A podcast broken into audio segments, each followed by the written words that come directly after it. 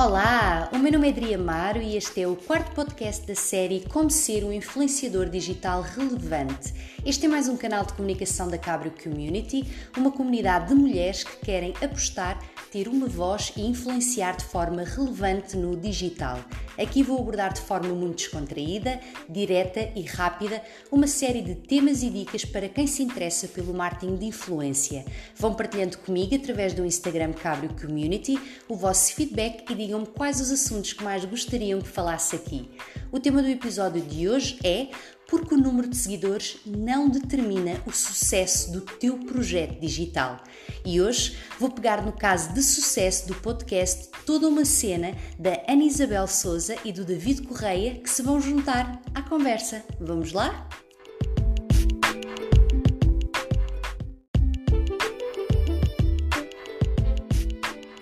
Dos serviços que a Cabra Community disponibiliza é uma mentoria orientada a pessoas ou projetos que querem se ingrar no digital. Ana Isabel Souza e o David Correia são atores de formação e profissão, lançaram no final do ano passado a companhia de teatro Gato Escaldado e com a pandemia viram, como muita gente, todos os seus trabalhos cancelados. Fechados em casa e com um tempo de sobra, decidiram tirar da gaveta um projeto de criar um podcast sobre séries e filmes.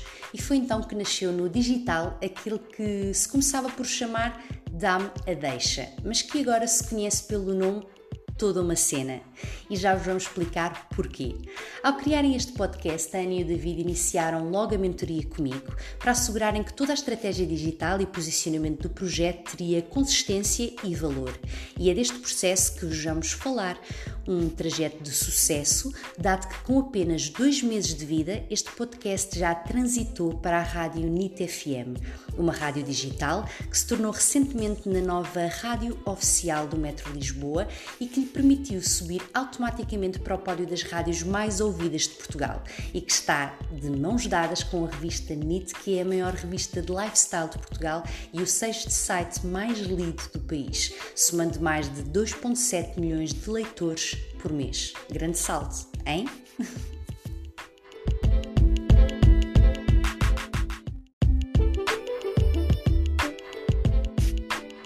Vou então cumprimentar e apresentar os nossos convidados de hoje. Olá Ana, olá David. Contem-nos agora a vocês um bocadinho de como surgiu esta ideia do podcast e como foi importante a mentoria para o vosso sucesso. Então, olá a todos. Olá.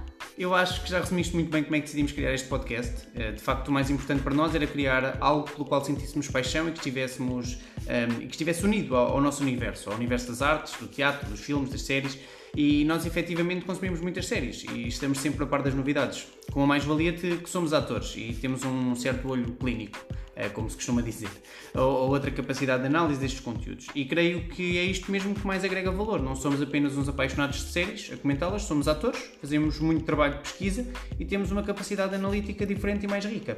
E isso, por um lado, esta é, é a nossa praia, como, como, se costuma dizer, a comunicação digital e estratégica não é, de todo. Nós somos uns zeros à esquerda e, e a mentoria contigo foi fundamental para conseguirmos posicionar este produto da forma certa. Uhum. Então vamos contar um bocadinho do que é que foi este processo de mentoria para quem nos está a ouvir possa entender pelo menos alguns dos passos que demos. Vocês, quando criaram ou pensaram este podcast, tinham alguma estratégia pensada ou associada? Uh, não, não tínhamos de todo. Nem, nem percebíamos como é que isso podia ser importante. Importante para nós era que o conteúdo fosse bom, que a nível técnico estivesse bem gravado, tivesse uma imagem, vá, minimamente apelativa e fosse comunicado no Instagram. Eu lembro-me que quando fizemos a primeira sessão de mentoria, quando definimos o, o conjunto do nosso público-alvo de uma forma muito exaustiva, Recordo-me que, que traçámos o perfil, as suas dores, crenças, anseios, etc., essas coisas todas. E assim, como desenhámos todo o nosso posicionamento, eu nunca me tinha passado pela cabeça que refletir, fixar o propósito, as bandeiras, a linguagem, por aí fora, tudo isso que nós fizemos na altura, fosse tão importante para este projeto. E foi aí que, que tudo começou a fazer sentido, que tudo se começou a, a encaixar. Ainda bem que falas na, na questão da definição do público-alvo, porque é sempre um, um, passo inicial que provoca alguma confusão quando estamos a criar um projeto de raiz, e isso também aconteceu com vocês, porque efetivamente Um, ainda não temos uma audiência né, nesta fase inicial de, de, um projeto e temos de imaginar o nosso avatar, que é aquilo que, que chamamos, é, o nome que damos ao nosso cliente ideal. E é necessária alguma sensibilidade para se fazer este trabalho, sem termos dados concretos ainda aos quais nos possamos agarrar. E saber analisar muito bem o nosso produto e também o mercado e as tendências de consumo. Claro que, à medida que o projeto vai tendo audiência, como foi o caso do, do podcast, o ideal é que hum, nós estudemos e conheçamos a fundo um, para perceber se a primeira avaliação da audiência está ou não ajustada, e foi também o que fizemos. Caso não esteja, vamos corrigindo essa, essa rota. E só a título de exemplo, e com a vossa autorização, claro, eu gostava só de partilhar pelo menos três perguntas. Nós definimos mais, mas, mas, vamos só partilhar pelo menos aqui três que eu considero as mais importantes, às quais nós tivemos de responder nesta fase de arranque e que qualquer pessoa pode pegar nelas e, e partir como base e como, como inspiração. Então, depois de explorarmos bem todos os vértices do, do podcast, partimos para a definição do público-alvo, que definimos como a geração Z e os millennials, rapazes ou raparigas entre os 16 e os 30 anos, que gostam de ver séries, que gostam de filmes, têm interesse pelo meio da televisão e cinematográfico, gostam de seguir tendências de entretenimento, gostam de podcasts, estão a par e consomem novas tecnologias, estão muito presentes nas redes sociais, são impacientes e por isso gostam de consumos rápidos e práticos, gostam de consumir produtos de conforto no lar e que lhes ofereçam comodidade, e aqui sublinhamos a palavra comodidade e já vão perceber porquê. Um, e entrando na, nas perguntas, um, a primeira pergunta que nós eh, definimos foi quais são os desejos do nosso target? E nós respondemos que era um entretenimento, o um consumo rápido, relevante e que agregue valor, ou seja, conteúdo, conteúdo, conteúdo. E à questão, como tentam eles satisfazer esses desejos, respondemos através da Netflix, YouTube, HBO, pesquisa de sites internacionais, redes sociais das pessoas que admiram, TikTok, etc. E por último, também perguntámos como é que este produto as vai satisfazer. E nós dissemos que este é um produto rápido de se consumir, muito rico em informação, pois agrega pesquisa de vários sites internacionais e é uma espécie de cartaz das artes informal. Ou seja, tudo isto está alinhado com a pesquisa inicial que fizemos do nosso uh, avatar e demonstra aqui que realmente fizemos aqui um, um, trabalho de pesquisa e uma estratégia coesa. Só com este trabalho, um, o que é que vos foi possível perceber? Um, respondeu? É, é à vez, não é? Então, ehm, foi logo possível uh, perceber o tipo de linguagem que tínhamos de ter e isso também definimos contigo e foi graças a ti que conseguimos perceber isso. E, e percebemos também como era importante mantermos no circuito das séries da Netflix, da HBO, uh, assim como percebemos que temos de entrar no TikTok é algo que nós estávamos completamente desligados e realmente é necessário e é algo que, que estamos a preparar em conjunto também com a Cabrio Community uh, de forma a que faça sentido para nós e seja relevante para o nosso target. Mas houve muito mais, acho que, que não posso é divulgar também aqui os segredos todos. Não, não, não, não. não. Guardamos, guardamos para outro podcast. Então contem-nos, uh, inicialmente vocês tinham uh, a pressão do número de, do, do, dos seguidores, sentiam isso?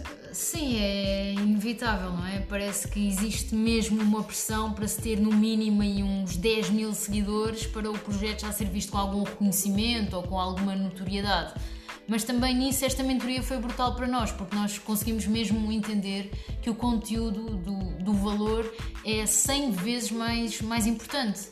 Uma vez entendido isso, tu deixas de sentir tão, tão pressionado com aqueles números dos seguidores e essas coisas. E claro que estávamos sempre muito atentos às métricas, sobretudo às partilhas, aos salvamentos, às mensagens e aos feedbacks que recebíamos, mas sabíamos que se o nosso foco estivesse no sítio certo, ou seja, na, na, produção de conteúdo de qualidade e numa boa relação e comunicação com a audiência, a nossa comunidade ia acabar por, por crescer. Sim, e pegando nisso que acabaste de dizer, que tipo de feedback é que foram recolhendo ao longo destes dois meses dos vossos seguidores e ouvintes e em que medida é que esses insights foram importantes para ajustarem e melhorarem o vosso conteúdo? Bem, essencialmente o que sempre nos foi elogiado foi a nossa capacidade de análise e também a riqueza da informação e da pesquisa que trazíamos para o podcast, porque facto existem mesmo muitas horas de investigação. Isto não se faz assim do dia para a noite. Isto é preciso estudar muita coisa, ver muita coisa.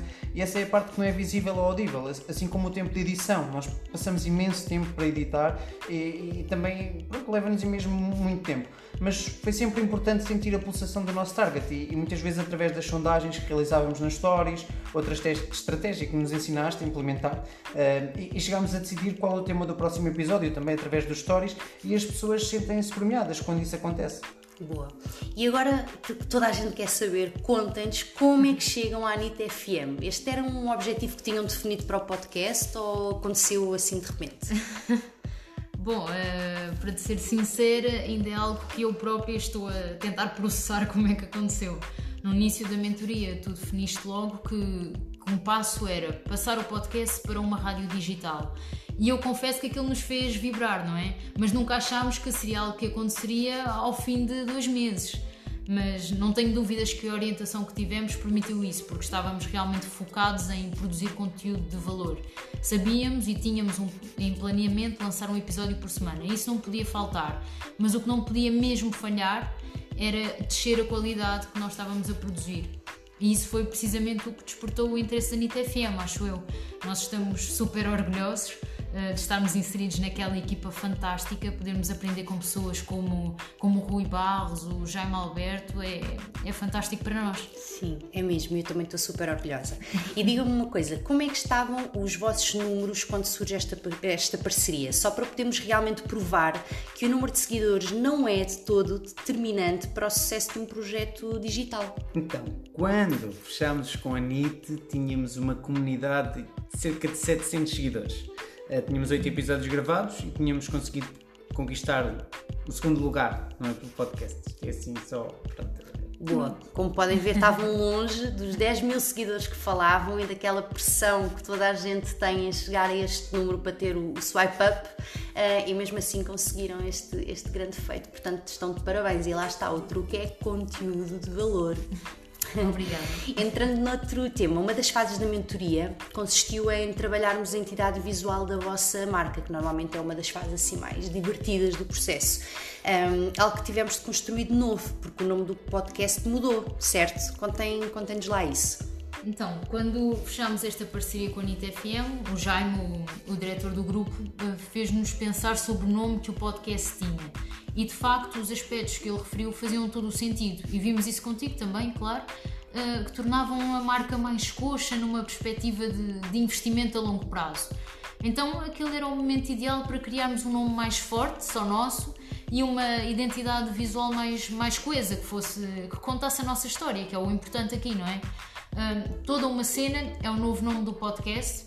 Assim, à, à primeira vista, está totalmente alinhado com, com a linguagem do nosso target, mas a palavra cena tem para nós uma carga muito maior, porque alinha-se completamente ao nosso universo, que é, é, o do teatro, do cinema, dos filmes, das séries, e para além disso, isto para nós é todo um projeto que, que e que foi criado durante a nossa quarentena, quando ficámos sem trabalho, os dois em casa, e que agora nos enche ainda mais o peito. Sim, e a propósito da vossa identidade, deixa-me só aqui dar os créditos ao, ao Mitchell Collison, que, que, também fez a identidade da Cabrio e da Cabrio Community, que é para mim um dos melhores criativos que eu conheço. Portanto, obrigada, Mitchell, obrigada, fizeste um, um excelente trabalho mesmo. Então, e agora, para terminarmos, digam-nos lá como é que se pode ouvir o podcast Toda uma Cena? Estou, ah, estou. vai, eu vou fazer o apelo. Podem ir à NIT FM todas as quintas às 22 horas, se, for, se quiserem ouvir em direto, ou então podem ir ao site e ver lá todos os outros episódios. É verdade, e vão ouvir este podcast que é toda uma cena. Boa, não percam. Pronto, e assim acabamos. Pela voz da Ana Isabel Souza e do David Correia, espero que tenham gostado deste episódio e que, assim como eles, se desprendam da pressão do número de seguidores e, e se foquem na qualidade e no planeamento do vosso conteúdo e na estratégia. Até à próxima, beijinhos! mais.